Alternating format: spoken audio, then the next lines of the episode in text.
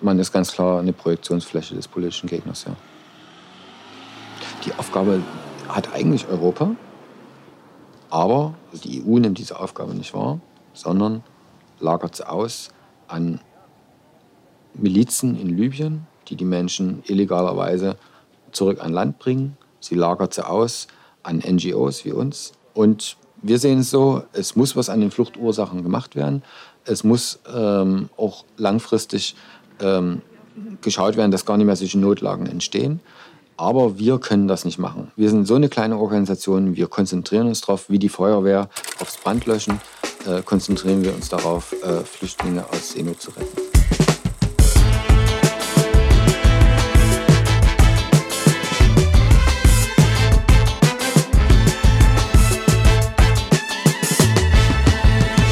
Ihr hört Shots, den kritischen Filmpodcast von Detektor FM. Heute mit Samira El-Wazil. Hallo. Wolfgang M. Schmidt. Hallo. Und der Crew der Lifeline, die auf dem äh, Mittelmeer viele Menschenleben gerettet hat und jetzt im Film Die Mission der Lifeline von Markus Weinberg und Luise Baumgarten porträtiert wird. Außerdem rufen wir Axel Steyer an, den Vorsitzenden von Mission Lifeline. Und ich bin Christian Eichler, wie immer. Hi.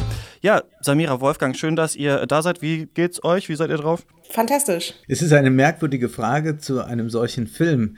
Also ja. das in einen Kontext zu beantworten und das ist vielleicht schon das grundsätzliche Problem, dass wir auf so eine Frage immer eigentlich etwas Merkwürdiges antworten müssen. Also wir können persönlich für uns sagen, mir geht's gut, weil man gut geschlafen oder gut gegessen hat. Aber zugleich, sobald man den Kontext weitet, von sich abstrahiert, anderes in den Blick nimmt, dann ist die Frage nicht mehr so leicht zu beantworten. Ja, du hast auch noch nie was an. Das geht immer, immer, wenn ich dich frage, kommt immer so, ja, der Film war ja so und so, na, werden wir ja gleich drüber reden. Also ich, ich versuche seit mehreren Folgen das Eis zu brechen, aber es klappt nicht. Aber vielleicht ist es auch nicht eine gute Frage, um Filmpodcast äh, äh, zu beginnen. Aber ich will auch nicht immer direkt äh, sofort in Medias Res gehen. Ähm, aber dann frage ich einfach aber dich, was Samira. Möchtest du ja? von mir wissen, was ich zu äh, Mittag gegessen habe? Ganz genau, zum Beispiel, keine Ahnung.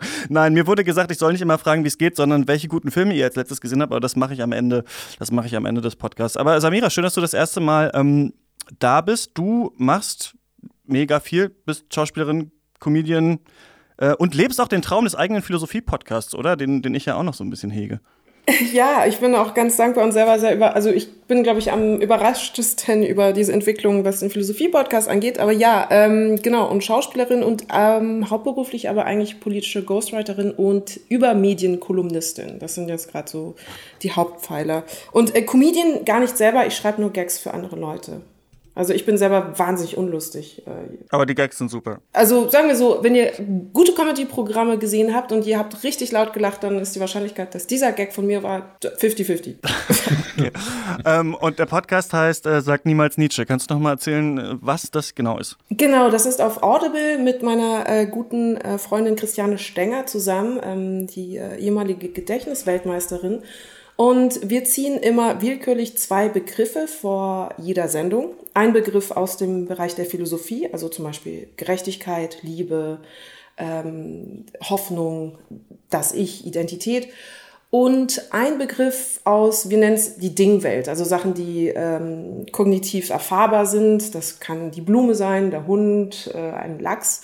Und aus diesen beiden Begriffen versuchen wir dann eine Frage zu formulieren, eine philosophische Frage im besten Fall, die wir dann im Laufe des Podcasts versuchen zu beantworten. Also zum Beispiel, wenn wir ähm, äh, Pusteblume und das Unterbewusstsein ziehen würden, dann wäre vielleicht die Frage, was macht eine Pusteblume im Unterbewusstsein? Und unsere erste Folge war Liebe und Müll. Und da war unsere Frage natürlich, was nützt die Liebe im Papierkorb? Ach, das ist mit Christiane. Jetzt weiß ich auch, wer das ist. Ich habe die damals immer in dieser großen IQ-Test-Show mit Günther Jauch noch als, genau. als Jugendlicher gesehen. Und, ah, okay. Aha, aha, aha. Bei Audible gibt es das, ne? Bei Audible, ähm, äh, man kann 30 Tage umsonst reinhören und ich würde jedem empfehlen, einfach zum Ende des, der Staffel die, die, das 30-tägige Probeabo an, anzumelden, weil dann kann man sich alle Folgen auch runterladen. Nur so als Tipp. Also, also wir, wir, wir merken, du kriegst keine Abo-Beteiligung. Okay. Nein, nein. Ich, es ist ein Philosophie-Podcast. Es geht nur darum, die Leute ein bisschen zum Denken anzuregen. Ähm, die Beantwortung der Frage übrigens hat auch nicht zum Anspruch, irgendwie richtig oder vollständig zu sein. Also wir machen das nach bestem Wissen und Gewissen. Und es sind eher Denkanstöße, die eben beide Begriffe irgendwie versuchen, äh, inhaltlich und thematisch gut abzudecken. Aber ich hoffe, das unterhält die Leute und äh, bringt einfach ein paar neue Gedanken in den Alltag hinein. Das klang jetzt ein bisschen sehr werblich, dieser Satz. Ich hoffe, es bringt ein paar gute Gedanken in den Alltag hinein, wenn Sie im Wir Auto sind euren oder Alltag mit diesem Podcast ein wenig bereichern. So wie mit diesem Podcast hier. Und jetzt kriege ich aber die Kurve, glaube ich, äh, nicht so richtig, aber es ist egal. Wir wollen heute über einen Film sprechen. Das stimmt. Ähm, Wolfgang, du hast vorhin schon angesprochen, das Thema ist ein äh, schweres, aber ein wichtiges. Er heißt äh, Die Mission der Lifeline, ist der erste Film von Markus Weinberg und Luise Baumgarten. Ähm, willst du kurz zusammenfassen, Wolfgang, worum es da ungefähr geht? Wir sehen dort, wie eben diese Seenotretter aufbrechen und versuchen, möglichst viele Flüchtlinge, die da auf offenem Meer herumtreiben, in klapprigen Holzbooten, in untergehenden Schlauchbooten zu retten. Und wir sehen aber auch Szenen aus Dresden, wo diese Retter angefeindet werden. Wir sehen aufmarschierende Pegida-Leute. Auch ein Gerichtsprozess ist Thema, ob sozusagen die Rechten ähm, diese Seenotretter als Schlepper bezeichnen dürfen oder nicht. Und wir bekommen einen Einblick in diese Arbeit. Und das ist eine Dokumentation, die ein bisschen so ist wie ein Imagefilm, könnte man sagen, also die vorstellt, welche Arbeit dort geleistet wird. Genau, gipfelt dann am Ende im Juni 2018, als äh, die Lifeline über 230 Geflüchtete an Bord hat, mehrere Tage auf See ist, ähm, vom italienischen Innenminister Matteo Salvini nicht nach Italien gelassen wird und dann irgendwann nach Malta darf. Und äh, da gab es dann einen Prozess gegen den Kapitän Klaus-Peter Reisch, der jetzt diese Woche zu Ende gegangen ist. Und das Urteil war, dass er äh, 10.000 Euro Strafe zahlen soll, weil das Schiff wohl laut den Richtern nicht richtig registriert war. Und ähm, ja, der Verein Mission Lifeline bestreitet das und will in äh, Berufung gehen. Aber was gerade sonst noch die Situation ist bei dem Verein, ähm, das habe ich Axel Steyer gefragt, den ich auf dem Handy erreicht habe. Axel Steyer, er ist Mitgründer, Vorsitzender und Pressesprecher von Mission Lifeline. Schönen guten Tag. Schönen guten Tag. Ähm, 2018 sind laut UNHCR-Zahlen über 2000 äh, Geflüchtete im Mittelmeer ertrunken. Wissen Sie, wie die Situation aktuell gerade aussieht? Ja, im Moment kann man das schwierig sagen. Es ist ja praktisch kein Rettungsschiff vor Ort. Das heißt, finden, man findet auch keine äh, Wasserleichen oder ähm, man weiß recht wenig gerade, was dort stattfindet. Ähm, Operation Sophia ähm, ist nur noch in der Luft unterwegs und da erhält man relativ wenig Informationen oder gar keine. Wie ist bei Ihnen gerade die Situation? Das Schiff ist immer noch beschlagnahmt. Genau, wir haben ein Schiff, das ist beschlagnahmt und dann haben wir noch ein paar in Häfen äh, liegen, die äh, im Juni ausrücken zum Einsatz. Die brauchen natürlich alles Vorbereitung, das hat auch ein bisschen Zeit gekostet, jetzt Ersatz quasi sich zu überlegen und ähm, im Juni geht es dann los und sind wir wieder im Einsatz. Dieses erste Schiff damals zu organisieren hat ja relativ lange äh, gedauert und war ja auch ein aufwendiger Prozess. Wie haben Sie, sind Sie denn jetzt an die neuen Schiffe gekommen? Also wir haben, wir reden äh, jetzt, wir haben mehrere äh, Sachen, die wir angehen. Wir haben einerseits die Yachtfleet nennt sich das. Also wir fahren mit äh, privat, privaten Yachten raus, äh, zusammen mit äh, europäischen Bürgerinnen und Bürgern, die ihre Yachten zur Verfügung stellen, ähm, in unterschiedlicher Größe. Und zusätzlich äh, kümmern wir uns um ein Ersatzschiff, aber dazu kann ich Ihnen noch gar nicht sagen, äh, weil es auch relativ klar, im Moment muss man alles relativ geheim halten, äh, sonst versuchen die Behörden einen zu behindern. Wie oft sind Sie noch äh, auf dem Mittelmeer unterwegs? Na, wir äh, sind im, äh, nach unserer Beschlagnahme mit, von der Lifeline sind wir äh, einmal im Oktober draußen gewesen mit, einem, mit einer kleinen Yacht und äh, ziehen das jetzt größer auf und fahren im Juni äh, raus und werden da entsprechend auch, ja, denke ich, auch ein mediales Echo ähm, erzeugen. Ähm, es kann nämlich nicht sein, dass dort Menschen nicht gerettet werden. Äh, das ist eigentlich Pflicht und äh, dafür sind die Staaten zuständig, die Anrainerstaaten. Wenn die das nicht, nicht tun, dann müssen wir es machen. Und ähm, ja, da werden wir dafür sorgen, dass es dann passiert. Ja, im Film sieht man das ja ähm, sehr eindrucksvoll, ne, wie das scheinbar er ist, da ganz allein auf weiter See zu sein, Ausschau äh, zu halten nach Menschen, die ähm, gerettet werden müssen. Und man fragt sich dann natürlich, wie Sie sich wahrscheinlich auch, warum da nicht so wirklich viel von der EU getan wird. Ähm, welche Antwort haben Sie denn darauf gefunden, auf diese Frage? Ja, die EU, äh, EU glaubt halt mit Abschottung äh, das Problem zu lösen. Äh, Migration löst sich halt nicht durch dieses Problem. Ähm, und die Schleusertätigkeit, die stellt, wird eben auch nicht eingestellt, solange es äh, Grenzen gibt, äh, die man nicht überwinden kann oder schwer überwinden kann, wird es ein Geschäftsmodell geben, äh, was doch, doch abstellt, ähm, dass die Menschen geschleust werden. Und äh, je größer die Abschottung, je weniger legale Einreisemöglichkeiten, desto besser ist das Geschäft für die, äh, für die Schleuser. Und das ist eigentlich das, was die EU falsch macht an der Stelle. Äh, es müsste eigentlich für Flüchtlinge ganz klar Möglichkeiten geben einzureisen, ganz klar äh, Möglichkeiten ähm, zu fliehen. Und solange das nicht existiert, wird äh, das Schleusergeschäft ähm, brummen und das macht die EU falsch. Wie läuft es denn gerade jetzt so bei Ihnen im Verein? Sie sind ja auf äh, Spenden angewiesen. Kommt da genug Geld ähm, gerade zusammen? Ähm, wie wie geht es der Crew? Wie ist es so? Also Spenden, Spenden, das hat abgenommen, muss man ganz klar sagen. Also die äh, das Mantra-artige Wiederholen, äh, dass die Lebensretter äh, diejenigen sind, die sozusagen das was falsch machen äh, in der Politik. Ähm, das hat schon was hinterlassen. Es gibt weniger Menschen, die spenden. Entsprechend dauert es länger, dass man ähm, wieder ausrüsten kann, ein Schiff und äh, starten kann. Ähm, ist aber nicht vermeidbar. Da versuchen alle Organisationen, äh, was dagegen zu unternehmen, Öffentlichkeit äh, zu bekommen und darauf hinzuweisen, dass äh, Geld bitter nötig ist. Für den aktuellen Einsatz fehlen uns circa noch 30.000 Euro. Und ähm, im Film wird ja auch ähm, dargestellt, diese unterschiedliche Situation, sie draußen auf dem Mittelmeer und dann gleichzeitig aber ähm, zu Hause bei Ihnen in Dresden, was da los war, vor allem ähm, mit Pegida. Wie ist das denn jetzt? Also gibt es da immer noch sehr viele Anfeindungen in Dresden auch vor Ort gegen den Verein? Ja, also wir haben, sind immer auch auf äh, gepackten Koffern gewissermaßen mit dem Verein.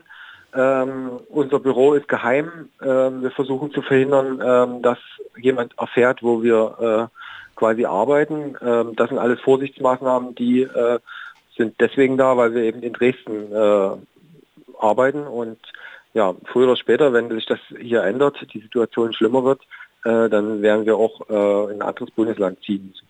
Aber man hätte jetzt eigentlich gedacht, so Pegida ja total äh, rückläufig gewesen. Auch die Zahlen der AfD sinken so ein bisschen. Dieses Dauerthema Flüchtlinge äh, ist eigentlich nicht mehr so viel in den Medien. Also ich hätte eigentlich gedacht, der Zuspruch so auch für Ihre Arbeit müsste eigentlich größer werden. Aber Sie sagen ja zum Beispiel, die Spenden sind zurückgegangen. Also wie ist denn gerade so Ihre Prognose? Läuft es gerade gut oder eher nicht? Na, das läuft, also wir geben uns Mühe, dass es gut läuft. Äh, muss aber auch dazu sagen, gerade was die Anzahl der gewaltbereiten oder gewaltorientierten Rechtsextremisten äh, anbe anbelangt, äh, gibt es sehr viele und das erleben wir auch zum Teil hier an, äh, an uns selbst, dass wir angegriffen werden und ähm, ja, da denkt man dann schon anders drüber nach, ähm, über ja, wo man letztendlich einen Vereinssitz hat und ähm, noch bleiben wir hier, aber wie lange das äh, gut geht, das wissen wir nicht. Wie kann man Sie am besten unterstützen? Ja, also bei uns ist ganz viel, ganz klar, wir brauchen finanzielle Mittel um so ein Schiff ausrüsten zu können, um es äh, betanken zu können. Ähm, wir brauchen für Medikamenteneinkäufe im Ausland Geld, ähm, A und O und natürlich ähm, in Diskussionen in der Familie, im Bekanntenkreis immer wieder eine Lanze für Menschenrechte brechen. Das ist auch sehr wichtig. Das sagt Axel Steyer von Mission Lifeline. Vielen Dank für Ihre Zeit und auch für Ihre Arbeit. Dankeschön. Ja, so viel äh, zum Interview und ich finde, das ist bis jetzt der schwierigste Film in der Geschichte von Shots, ähm, den so als Film zu bewerten, weil der Inhalt so unfassbar wichtig ist. Ähm, Samira, wie, wie, wie fandest du diese Dokumentation? Das ist interessant. Als er begonnen hat, äh, hat man natürlich sofort die Perspektive äh, quasi der Mission Lifeline Retter eingenommen und am Anfang ähm, war mir das dann fast zu subjektiv in der Erzählung. Und gleichzeitig war ich ein bisschen gerührt. Es hatte auch ganz am Anfang, also wenn sie anfangen, das Boot einzuweihen zum Beispiel und dann sich freuen und man sieht äh, die lachenden Gesichter im Gegenlicht der Sonne und man hört dazu ein musikalisches Thema, was so äh, an das äh, an den Walzer von äh, die fabelhafte Welt der Amélie Poulain erinnert mit dem Akkordeon, äh, war ich auch ein bisschen berührt fast von einer gewissen, das meine ich aber im besten Sinne, Naivität und Unbekümmertheit mit der, oder der Idealismus, der da natürlich auch vorherrschte. Und der, die Entschlossenheit und der Wille, irgendwie da etwas Gutes zu leisten. Und ich dachte, der Film bleibt ähm, in diesem Ton. Und ich hatte tatsächlich die Befürchtung, dass dann das zu ähm, subjektiv ist, um als Dokumentation überhaupt durchzugehen. Also das ist tatsächlich dann fast, eben wie dann Wolfgang sagte, fast zu imagefilmig. Aber in der Mitte dann, wenn dann die ähm, ersten Rettungen erfolgen und das ganze kafkaeske Dilemma der Seenotrettung deutlich gemacht wird in diesen Episoden, die da stattfinden und in diesen konkreten Rettungsaktionen. Also es ist ja so, wir haben als seerechtliches Problem oder nicht Problem, aber als seerechtliches Dilemma, dass Kapitäne oder jedes Schiff verpflichtet ist, Menschen in Seenot sofort aufzunehmen und zu retten, aber Länder sind ja eben nicht verpflichtet, dann dieses Schiff ähm, ähm, ähm Zugang zu gewähren in der Küste. Und dass diese kafkaeske Situation dann in diesen einzelnen Szenen so deutlich wird und die Spannung, die da entsteht, also nicht Spannung im Sinne von äh, Thriller-Spannung, sondern die Körperspannung, die man entwickelt, weil man so mitfiebert mit den ähm, Geflüchteten und auch mit den Seenotrettern. Das sind ja alles zivile Personen, das sind ja keine militärisch oder anderweitig äh, ausgebildete Menschen, sondern irgendwie Menschen wie du und ich, die einfach ihrem Humanismus folgend das machen. In diesen Szenen, dann kondensiert sich wirklich das globale Problem, was wir eigentlich gerade haben, ähm, in Bezug auf Migration, in Bezug auf europäische Politik und in Bezug auf internationale, nationale und Menschenrechtsorganisatorische ähm, Regelungen. Und da hat mich der Film total umgehauen. Also da, ich wusste auch nicht, wie ich damit emotional umgehen sollte. Es hat mich wirklich einfach äh, sehr äh, emotional sehr erfasst. Ähm, und ich, ja, als dann der Abspann lief und dann noch eben die Zahlen über die Rettung äh, gezeigt worden sind, also dass ja über 1000 äh, Leute durch die Lifeline ähm, gerettet worden sind, da saß ich dann auch erstmal wirklich sehr fast apathisch da und wusste erstmal nicht, wie ich, äh, wie ich jetzt prozessieren soll, was ich da gerade gesehen habe. Und die Montage dann, die erfolgte, zwischen diesen Szenen, die eben auf hoher See stattfanden, die Rettungen, also man befindet sich gerade eben noch in der brütend heißen Sonne, man riecht fast die salzige Luft des Meeres. Und man sieht die Menschen, äh, die gerade versuchen, in angespanntesten Situationen, in hochexistenziellen Situationen irgendwie noch die Nerven zu bewahren und das dann gegenmontiert mit äh, diesem Kopfsteinpflaster Deutschland äh, von einer von der Dresdner Innenstadt zwischen Pimki, Vapiano und Rewe und äh, so stockfuchtelnde Funktionsklamotten tragende Rentner, die dann schreien Widerstand und äh, Festung Europa. Diese Montage, die hat mir also ich dachte, ich, also ich habe die sehr, ich wusste nicht, wie ich damit umgehen sollte, aber ich fand die sehr gut im Kontrast. Ja. Sorry, das geht mir tatsächlich noch ein bisschen, ich, also wenn ich nochmal so an die Bilder denke, es ist tatsächlich, äh, arbeitet noch nach. Bei mir war das auch eine sehr erstaunliche Seherfahrung. Denn alles, was wir da sehen, das kennen wir ja. Und wir wissen um die Informationen. Man weiß vielleicht nicht gerade genau die Zahlen, wie viele Leute gerettet wurden, wie viele nicht gerettet wurden. Man weiß über die schrecklichen Verhältnisse dort äh, Bescheid, über diese klapprigen Boote. Man weiß darüber, dass es viele nicht schaffen. Man weiß auch, was in Dresden in der Innenstadt vor sich geht.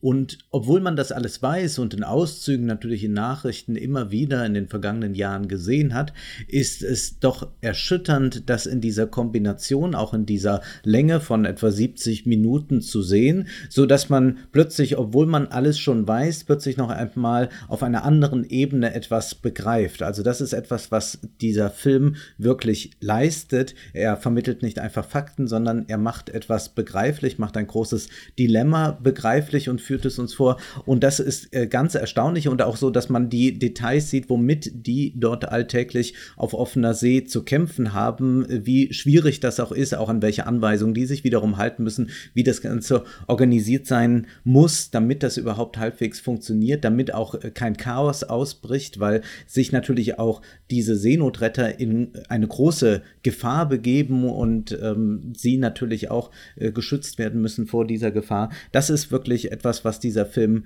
leistet und natürlich ist das dann besonders erschütternd zu sehen, äh, wie dort auf einem Schlauchboot, das äh, im Sinken begriffen ist, 120, äh, 150 Menschen kauern und hoffen, dass sie noch rechtzeitig an Bord äh, dieses Schiffs kommen. Und zugleich sieht man dann in Dresden eben die von äh, Samira schon äh, formidabel beschriebenen Rentner herumschreien, äh, dass äh, Deutschland deutsch bleiben soll oder was auch immer.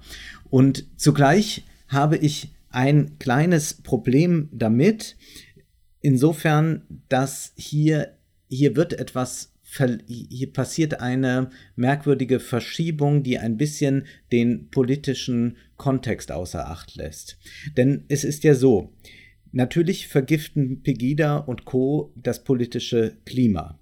Aber wir müssen auch sagen, momentan ist es noch so, Gott sei Dank, dass die Pegida-Leute und andere Rechtspopulisten und so weiter nicht an den entsprechenden Hebeln in Brüssel, in der EU sitzen, um zu verhindern, dass Flüchtlinge kommen können, dass Flüchtlinge gerettet werden und so weiter, sondern der eigentliche Gegner momentan ist nicht nur, was da auf der Straße passiert, sondern der eigentliche Gegner sitzt eigentlich in Brüssel, sitzt bei den Regierungschefs der EU-Staaten. Das wird ja auch in Dialogen immer wieder im Film deutlich gemacht. Und die sind sozusagen verantwortlich für das Elend, was dort äh, auf offenem Meer passiert. Also, um das mal sozusagen die EU lässt Menschen sterben oder um es mal noch schärfer auszudrücken, die EU sorgt dafür, dass Menschen sterben. Und das sollte man eben ganz klar auch im Auge behalten. Und das ist ein bisschen schade, dass der Film das zwar immer wieder anspricht, aber es einem dann auch ermöglicht, dass man sagt, so, da sind unsere Feinde, das sind äh, die, die da in Dresden aufmarschieren, aber die Wahrheit ist, dass es sozialdemokratische und konservativ-bürgerliche Parteien sind in der EU, in den EU-Staaten, die dafür sorgen, dass das da gerade auf dem Mittelmeer passieren kann. Ich glaube, emblematisch für eine kurze Darstellung ähm, dieser Problematik, ich, ich sehe das wie du, also dass äh, die Pegida da als Feindbild aufgemacht wird, war äh, effektiv in der Darstellung, aber hat natürlich immer den Fokus weg von der EU gelenkt. Aber ein emblematischer Moment war natürlich, als diese libysche Küstenwache plötzlich äh, das Boot verfolgte ja, ähm, ja. und ähm, die den Kapitän aufforderte, die Flüchtlinge quasi der Küsten, der libyschen Küstenwache zur Verfügung zu stellen. Und am Anfang ja nicht klar war, wer diese Person ist, die da schreiend eben von diesem flaggenlosen Boot äh, auf die äh, Lifeline draufsteigen wollte. Und natürlich waren ja auch dementsprechend alle irritiert und hatten Angst. Und es stellt sich heraus, er ist eben offiziell von der libyschen Küstenwache und wird noch dazu von der EU bezahlt und beauftragt, diese gerade geretteten Flüchtlinge wieder zurück in ähm, in dieses in Elend und in diese ähm, traumatisierenden, katastrophalen Situationen Libyens zurückzubringen. Und in dem Moment, das war so ein ja, emblematischer Moment. Ich glaube, einer der spanischen äh, Crew-Teilnehmer hatte das ja dann auch gesagt. Ja. Das sind Piraten, die bezahlt werden von der EU. Und das war so ein kurzer, das war für mich der Moment, wo ich dann wirklich einen Erkenntnisgewinn hatte, wie, wie äh, pervers, wie pervers gerade die, die Abläufe eigentlich sind. Also wie die Verantwortlichkeiten ähm, einfach wegdelegiert worden sind, um eben tatsächlich die Festung Europa aufrechtzuerhalten, indem man einfach tatsächlich diese libysche Küstenwache finanziell unterstützt. Und man muss diese Szene wirklich gesehen haben. Man kann sie kaum beschreiben. Ja. Äh, sie ist so erschütternd und beängstigend und es, ist, es scheint Todesgefahr äh, plötzlich präsent zu sein. Und die geben auch noch einen Warnschuss dann ab, äh, ja. der irgendwo hinzielt. Und ja, man erfährt dann eben in einem Dialog danach, wer diese Leute eigentlich sind und was sie davor haben. Und äh, es ist so schockierend und das ist tatsächlich etwas, was sich kaum noch mit Worten berichten lässt, weil äh, das natürlich eine Leistung eines Dokumentations Dokumentarfilms sein kann, dass äh, so etwas eingefangen wird. Also dichter kann man dann nicht mehr dran sein, als das, was äh, man dann dort gesehen hat. Und dann sagt er danach noch eines der Crewmitglieder der Lifeline in einem äh, Gespräch danach, dass in dieser Situation er auch eigentlich seine Crew hätte unter Deck bringen müssen, um sie in Sicherheit zu bringen und äh, sie das aber nicht machen wollten, weil sie bei den Geflüchteten oben an Deck bleiben wollten. Und das ist ja das ist ja ein heroischer Moment eigentlich, da sein eigenes Leben aufs Spiel zu setzen, um diese Menschen nicht ziehen zu lassen. Und ähm, ja, das finde ich sowieso, dass wir an vielen Stellen hier sehen, dass diese Menschen schon auf eine Art Helden sind, dass sie da dahin fahren und das tun. Und ähm, auch zu dieser ganzen Libyen- und der Küstenwache-Geschichte, es sagt ja dann noch ein Geflüchteter noch, dass du als schwarze Person eben nichts wert bist in Libyen. Und wir haben ja auch die ähm, Bilder und Szenen aus diesen Foltergefängnissen da und so weiter gesehen oder die Berichte gelesen. Also, dass das auch nicht, also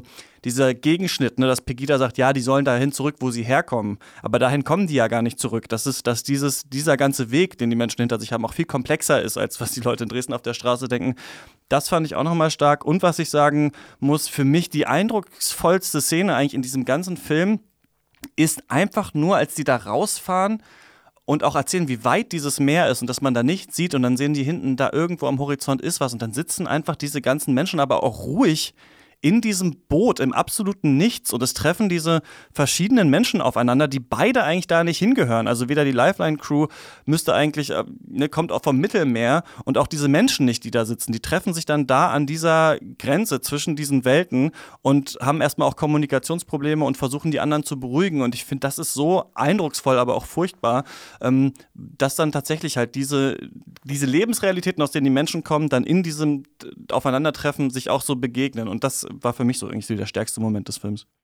Dieser Moment, äh, wo sie zum ersten Mal dann auch Leute spotten auf weiter See, also ähm, das ist ja auch ein ganz surrealer Moment und er hat mich an ähm, Erich Kästners Blaues Buch erinnert. Das war sein Kriegstagebuch und ähm, er hat auch ähm, quasi Tagebuch geführt äh, während des ähm, Dritten Reiches und ähm, da ist eine Stelle in dem Buch, die beschreibt, wie es wohl sein muss, in den Krieg zu ziehen. Also er fragt dann, wie ist es denn, wenn man in den Krieg zieht? Also ist man, fährt man dann dahin und ist dann plötzlich, ist dann da plötzlich Krieg? Oder wie, wie, fun wie funktioniert die, die Transition von äh, dem Hort der Geborgenheit zur Front? Also wie ist man plötzlich Teil des Krieges? Und so fühlte sich für mich dieser Moment auch an, wo sie eben die Leute auf der, man fährt auf, auf die weite See und möchte Menschen retten. Und wie ist es dann? Man fährt rum und schaut dann einfach den Horizont ab auf der Suche nach kleinen Punkten, die eventuell eine Nussschale voller gestrandeter Menschen sein könnte. Und da fährt man hin und plötzlich ist man mittendrin, äh, Menschenleben zu retten. Also eine, eine, eine Tätigkeit auszuüben, die man als zivile Person eigentlich nicht ausüben müsste. Das sagt auch einer. Etwas, das nicht Bestandteil quasi des alltäglichen zivilen Lebens ist. Und plötzlich sind da die, diese, diese Person, die ja wirklich, äh, äh, ähm, Axel Steyer ist ja, hat Soziologie studiert und also wirklich, also nicht irgendwie eben, wie gesagt, militärisch ausgebildet oder in Seenotrettung ausgebildet oder so. Äh, und ist plötzlich mittendrin dabei, Menschen zu retten. Und da war das für mich, so wie es die Banalität des Bösen gibt, gibt es vielleicht auch eine Art Banalität des Humanismus. Also einfach ganz einfache Menschen, die, wie du Christian das gerade gesagt hattest, plötzlich zu Helden werden aus einem Moment tiefster Empathie, ähm, gelebten Humanismus und äh, auch eine Form von Altruismus heraus, der dann da einfach punktuell und spontan entstand und entsteht. Und das fand ich, das fand ich auch so eine Stärke von dem Film, äh, dass äh, plötzlich ein, eine Heroisierung stattfand, ohne dass die Menschen heroisiert worden sind. Und zugleich dann aber auch von diesen Rettern, äh, die sagen, dass sie im Prinzip wie die Feuerwehr sind und mehr auch nicht tun können. Also sie löschen Brände, wenn man so will, aber sie sind natürlich nicht in der Lage, das zu ändern, was eigentlich geändert werden müsste und das obliegt der Politik, die aber äh, entsprechend es nicht tut. Und das wird damit auch nochmal sehr klar. Also das ist auch, glaube ich, eine Qualität dieses Films, dass er uns zeigt, dass es jetzt nicht einfach nur reicht, äh, die Feuerwehr zu spielen. Gut, dass es sie gibt, aber grundsätzlich muss sich etwas ändern. Und das, was das ist, das artikuliert der Film jetzt nicht aus. Das ist natürlich auch etwas, worüber immer zu diskutieren ist, wie das genau aussieht. Ist das äh, einfach ein Ja zu offenen Grenzen? Wo sind da aber auch die neuen Fallstricke? Wo sind überhaupt die ganzen geopolitischen Verwicklungen der EU in andere Länder, Libyen ja zum Beispiel, oder auch ähm, der USA im Irak und all diese Dinge? Das heißt, wo sind all diese Verwicklungen, die natürlich auch dazu führen, dass äh, Menschen überhaupt dazu getrieben werden, äh, sich über das Meer in, auf einen anderen Kontinent zu retten. Das muss der Film auch nicht ansprechen, aber ich finde wichtig, dass der Film sagt, es gibt sozusagen diese andere Seite, für die sind wir hier nicht zuständig, um die können wir uns nicht auch noch kümmern. Wir machen jetzt das, was wir am wichtigsten finden und wo wir auch direkt helfen können. Und das ist wirklich äh, sehr, sehr beeindruckend. Und ja, es hat was von einer Naivität, aber tatsächlich im besten Sinne, in einer idealistische ähm, Naivität. Und der Film ist, glaube ich, auch ein Störfaktor. Deswegen wünsche ich ihm viele Zuschauer so im aktuellen Diskurs gerade. Also momentan ist es modern, dass jeder irgendwie pro EU sagt und EU ist toll und das ist, ist so eine Europa abgefeiere überall, äh, weil man sonst sagt, ja, wenn man jetzt nicht äh, das so abfeiert, dann ist man eigentlich rechts. Aber hier, das ist mal eine fundierte Kritik, wenn man so will, an der EU von der richtigen Seite aus. Denn hier zeigt sich eben, äh, wofür die EU auch verantwortlich ist. Und äh, ich muss mir diese Anmerkung erlauben, wenn ich jetzt diese ganzen Leute mit diesen lustigen blauen Hoodies mit den Sternchen drauf sehe, dann muss man eigentlich sagen, ehrlicher wäre es, wenn diese Hoodies mit Blut beschmiert wären. Oder aussehen würden wie eine Rettungsweste. Was übrigens auch ein sehr starker Moment war, äh, wo der äh, spanische Chef von dem kleinen Boot, äh, was beauftragt war, eben ein paar Flüchtlinge äh, zu retten, auf dem, diesem Gummiboot, was hoffnungslos überlastet war. Äh, und er dann sagte, wir haben nicht genug Rettungswesten, weshalb wir beschlossen haben, keine rauszugeben, um einen Tumult zu verhindern, während wir darauf warten, dass das andere Boot die Situation mit der libyschen Küstenwache besprochen hat, während aber eben dieses Gummiboot gerade in Begriff war zu sinken. Und das ist eine existenzielle Entscheidung, ähm, wie man jetzt in der Situation umgeht, also einfach mit der Herausgabe der Rettungswesten. Also gibt man die dann nur eben 30 Leuten von den 120, die auf dem Boot sind, oder gar keinem, um zu verhindern, dass eine Massenpanik ausbricht, die ich keinem Menschen wünsche, jemals äh, entscheiden zu müssen. Das, und dieser Situation musste ich dann aber auch eben idiotischerweise an diese blauen Hoodies denken, weil ich dachte, alle laufen mit diesen ähm, blauen, äh, von Johann König designten Hoodies herum ähm, und fühlen sich total europäisch und schreiben in ihre Insta-Story, ich bin Europäerin, ich bin Europäer, Europa, wir sind eins. Und, ähm, und dann sehe ich mir diese Dokumentation an von diesem spanischen Seenotretter, der sich nicht traut, die Rettungswesten rauszugeben, weil sonst Menschen akut sterben würden. Ähm, und ja, da dachte ich auch eigentlich, das ist Wahnsinn, was für eine Diskrepanz in diesem Film ähm, aufgemacht wird eben auch durch die Montage. Äh, ein schöner Moment war auch, als die, äh, als Axel Steyer ja ein Interview äh, gegeben hat in der Dresdner Innenstadt und die Rentnerin sich so aufgeregt hat und äh, dazwischen gequäkt hat und dann im Abgang dann gesagt hat, der geht ganz bestimmt nicht arbeiten, der erschafft ja nur Werte. Und das Werte hat sie so sarkastisch in seinen Rücken geworfen, so als wäre es äh, das Schäbigste, was du als Mensch machen kannst, Werte zu erschaffen. Und das fand ich sehr, ähm, ja, sehr, sehr repräsentativ als, äh, als Aussage. Aber es macht einen auch sehr traurig, weil man, ähm, also es macht einen zum einen wütend, man ist in gewisser Weise auch amüsiert. Äh, denn äh, ein, ein solches äh, Gebaren ist irgendwie auch sowas von irre, dass man denkt, es ist schon wieder was für, für die nächste Satire-Show. Und zugleich macht es einen eben traurig, weil man denkt, das geht ja nie mehr zusammen. Also diese Frage, ist Gesellschaft möglich, die stellt man sich ja in einem solchen Moment und kann sie dann gerade nur mit Nein beantworten und ist überhaupt nicht ähm, klar, wie man sozusagen da nochmal auf einen irgendwie auf einen Konsens kommt, der menschlich ist, weil das sozusagen eine solche Negation ist von allem, für das Europa eigentlich steht, dass man äh, sagen muss, was passiert da eigentlich noch? Also wie ist da noch eine Verbindung hergestellt? Also das ist ja eigentlich ein Abbruch jeglicher Diskussion. Mhm.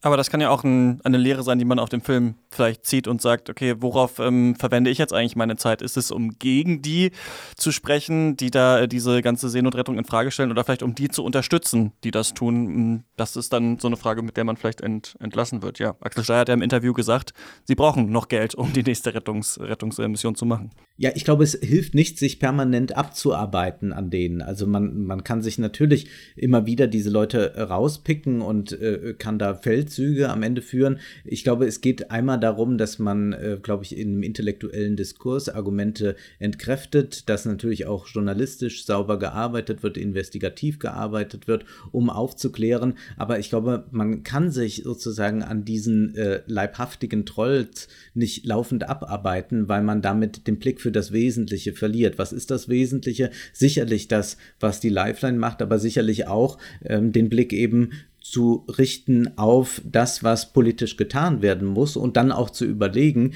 welche Partei muss man eigentlich unterstützen, damit die äh, äh, Seenotretter jetzt nicht für die nächsten Jahre nur noch das machen müssen, um irgendwie ein paar Menschenleben zu retten, weil alle schaffen sie ja gar nicht, äh, sondern welche Partei, welche äh, Gruppierung auf, wer setzt sich eigentlich dafür ein, dass das aufhört, äh, dass eine andere Politik, eine andere globale Politik möglich wird. Und das sind eigentlich Fragen, die man sich äh, stellen muss äh, dadurch. Und ich glaube auch, dass äh, also dieses permanente Abarbeiten nur an diesen Figuren im Prinzip ablenkt von dem eigentlichen Thema und dann haben sie immer schon ein bisschen gewonnen, weil sie dadurch wieder ein bisschen mehr Screentime haben, wieder ein bisschen mehr Aufmerksamkeit. Und diese Partei, die man wählen muss, ist natürlich die CSU. Nein, kleiner Scherz. Ähm, wie fandet ihr denn als letztes äh, Statement, ähm, ach, eigentlich ist es natürlich schon klar, aber die Frage stelle ich trotzdem mal, sollte man diesen Film gesehen haben, Samira? Ja, unbedingt. Unbedingt. Also äh, man sollte ihn gesehen haben und man sollte auch äh, unterstützen und ähm, bewerben und äh, die Leute dazu bringen, reinzugehen. Ich glaube, der tut der deutschen Dokumentarfilmlandschaft auch sehr gut, aber auch generell einfach aus gesellschaftspolitischen und geopolitischen Gründen. Auf jeden Fall sollte man sich den Film ansehen, nicht weil man ein cineastisches Erlebnis haben will. Das ist gar nicht möglich. Das ist schon deshalb nicht möglich, weil die Zeit so sehr drängt, einen solchen Film zu machen, ihn überhaupt unter widrigen Bedingungen zu realisieren. Im Prinzip ist das Kamerateam auch ein bisschen wie die Feuerwehr vor Ort, die versucht, Bilder einzufangen, die sie dann zu uns, die wir zu Hause geblieben sind, bringen kann. Und deswegen sollte man nicht unter cineastischen Kriterien sich diesen Film ansehen, sondern eigentlich unter Kriterien der politischen Relevanz. Und da muss man sagen, er ist sehr relevant. Ich musste ähm, in unserem Gespräch jetzt an, an dieses Lied von äh, Fanny van Dan denken, die räumliche Distanz heißt das. Da gibt es ähm, so zum Beispiel die Zeilen, ähm, während du schläfst, haben andere Hunger, während du frühstückst, bringen andere sich um. Das hört sich schlimm an, ist es aber nicht ganz, denn zum Glück gibt es die räumliche Distanz. Und das ist natürlich ein Witz von ihm, denn natürlich ist das schlimm, dass während wir äh, Dinge tun, woanders schlimme Sachen passieren. Und ich finde, dass dieser Film die räumliche Distanz, natürlich auch mit der Reise, die wir da sehen, ähm, so ein bisschen äh, bricht und aufhebt und wir tatsächlich nochmal hier äh, sehen, was eigentlich auf der Welt passiert, ohne aber, und das finde ich ganz clever, nur Bilder von ertrunkenen Menschen zum Beispiel zu zeigen. Also ich finde das ganz stark eigentlich, dass in diesem Film schon allein das Aufeinandertreffen, allein das Rettung notwendig ist, schon so unfassbar tragisch ist, während man das sieht, dass es eigentlich reicht. Und deswegen, ähm, ja, finde ich auch, man sollte, man sollte diesen Film auf jeden Fall ähm, gesehen haben. Die Mission der Lifeline ist ab heute in den deutschen Kinos. Ich habe sehr wenig darüber äh, irgendwo gelesen bisher oder Werbung gesehen. Auf, äh, ich glaube, Letterbox gab es noch nicht mal einen Eintrag bis vor einer Woche. Ich hoffe, dass der Film trotzdem viele Leute erreicht. Aber ähm, Ab heute sind auch noch ein paar andere Filme im Kino äh, und du hast schon welche davon gesehen. Einmal, äh, Wolfgang, einmal Lord of Toys. Und der ist besser wahrscheinlich als äh, Kleine German, oder? Der ist wesentlich besser. Das ist wirklich ein grandioser Dokumentarfilm, sehr umstritten gewesen beim Filmfest, beim Doc-Filmfest in Leipzig, aber auch eben von Kritikern, die offenbar nicht so recht sehen können, was eigentlich das Kino kann. Das zeigt nämlich dieser Film. Es geht um den Influencer Max Adlerson, den man als umstritten bezeichnen kann, den man als hoch umstritten bezeichnen kann, weil er äh, ja als rechts gilt, wenngleich er immer wieder sagt, er sei weder links noch rechts rechts, aber er pflegt Kontakte zu Identitären. Er hat auch äh, Freunde, die mit dem Dritten Weg der äh, extrem rechten Partei was zu tun haben.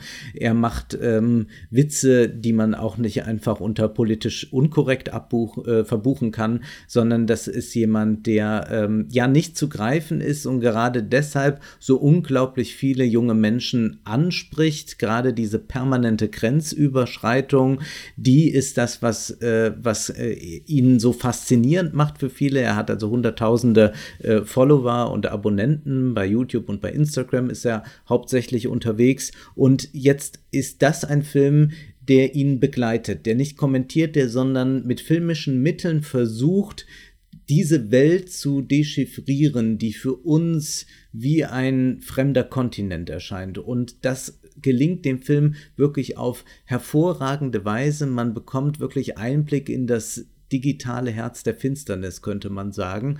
Und dieser Film hat aber zugleich dann auch eine enorme Sogkraft, was die Bilder anbelangt und am Ende eine Zärtlichkeit, die so unvermittelt, unvermutet daherkommt, dass man total überrascht ist und man geht danach sehr verwirrt raus, weil diese Person und überhaupt dieses ganze Milieu schwer zu greifen ist, aber doch auch ein bisschen klüger und ich glaube, wir müssen unsere Aufmerksamkeit, was jetzt auch neue Wahlkämpfe und so weiter anbelangt, ein bisschen verlagern weg von Facebook, äh, wo wir jetzt sehr viel drüber gesprochen haben, hin zu YouTube, denn dort geschieht hochinteressantes, aber auch hochproblematisches. Außerdem noch ähm, das ein, mein neues Lieblingsgenre, das Disney Live-Action-Remake. Kommt ja jetzt jeden Monat eins raus, unter anderem auch heute Guy Ritchies ähm, Neuaufkochen von Aladdin. Wie fandst du den? Er war nicht ganz so schlimm, wie man es vermutet hat. Die erste Stunde ist durchaus amüsant ich finde, zeichnerisch ist ja der alte Aladdin-Film wirklich grandios. Also das, da hat Disney wirklich nochmal auch sich selbst übertroffen und das erreicht dieser Film natürlich überhaupt nicht. Und äh, in der letzten Stunde äh, plagt er einen dann mit äh, unsinnigen Dialogen und äh, Pseudokonflikten, die aufgeblasen werden. Und dann gibt es auch ein Finale, das am Ende ja auch dann immer aussehen muss, als sei es doch vielleicht eine Marvel-Verfilmung. Also man würde sich nicht wundern, wenn die Avengers noch kommen würden und ein bisschen bisschen helfen. Und Kommt alles noch irgendwann, ja. Ist dann doch am Ende eine recht seelenlose Produktion mit ein paar hübschen Tanzeinlagen. Ein Film, der aber auch viel zu lang ist. Der Zeichentrickfilm ist wesentlich kürzer. Ja, wir werden das noch lange über uns ergehen lassen müssen. Stimmt, aber da sagst du was, diese Disney-Filme, die waren alle so 80 Minuten lang oder so. Das ist ja mein, das ist ja, ja. mein persönlicher Sweet Spot eigentlich. Ähm, Samira, was war der letzte gute Film, den du gesehen hast? Ähm, ich fand sehr schön die Dokumentation Walking on Water, äh, Christo. Äh, da geht es darum, dass Christo ähm, nach dem Tod seiner Frau noch ein letztes gemeinsam konzeptioniertes äh, Kunstwerk umsetzen wollte, eine Installation und äh, total megalomane. Es geht darum, auf dem Lago di Seo ähm, ganz große Stege zu bauen, die quasi einmal durch den See hindurchgehen, auf eine kleine Insel treffen und dann äh, hinten wieder weitergehen, so dass Menschen quasi buchstäblich über Wasser laufen können, wenn sie über diesen Steg laufen. Also buchstäblich den See quasi äh, Walking on Water mäßig überqueren können. Und natürlich ist ein Projekt dieser Größe und dieses Ausmaßes mit äh, Komplikationen verbunden und äh, logistischen Problemen. Und das Ganze ist natürlich ein interessanter Kommentar auch über, auf die Kunstszene insgesamt, auf äh, Kunstmarkt und Kunsthandel, ähm, aber auch wie so Großprojekte immer irgendwie an so kleinen Schrauben manchmal fast scheitern können oder tatsächlich scheitern. Also wer den Film, äh, wer auf Netflix Fire Festival gesehen hat, äh, das, die, die größte Party, die niemals stattgefunden hat, und den mochte, der wird äh, Christo auch wahnsinnig mögen, weil das quasi eine Art Anti-Fire Festival ist. Oder Fire Festival für Kunst, äh, Performance-Installationen. Und ansonsten ähm, das Ende der Wahrheit, das wollte ich noch kurz erwähnen. Äh, deutschsprachiger Film von Philipp Leinemann. Und ich fand ihn richtig gut und ich glaube, ich, wollte ich wollte jetzt mal auch kurz für den trommeln, dass ein bisschen, bisschen ein paar Leute reingehen. Cool. Ja, stimmt. Haben wir letzte Woche haben, hast du auch schon so halb gelobt, Wolfgang. Alles klar. Nächste Woche sprechen wir hier dann über ganz viele unterschiedliche Filme, denn da werde ich mal nicht eine Folge machen, die sich nur um einen Film dreht, weil so viel unterschiedliches Zeug rauskommt, dass ich mich äh, durch die Weltgeschichte telefonieren werde und jeden versuche zu erreichen, der irgendwas davon gesehen hat, nämlich Godzilla 2, äh, High Life, I Don't Care If We Go Down, In History as Barbarians, Rocket Man und auch Rhodes, der neue von äh, Sebastian Schipper. Mal gucken, wie viele wir davon in eine Folge, Folge äh, klatschen können. Ähm, vielen Dank, Wolfgang. Vielen Dank, Samira, für eure Zeit. Danke auch. Viel Spaß im Kino und beim Stream. Bis zum nächsten Mal. Tschüss. Ciao.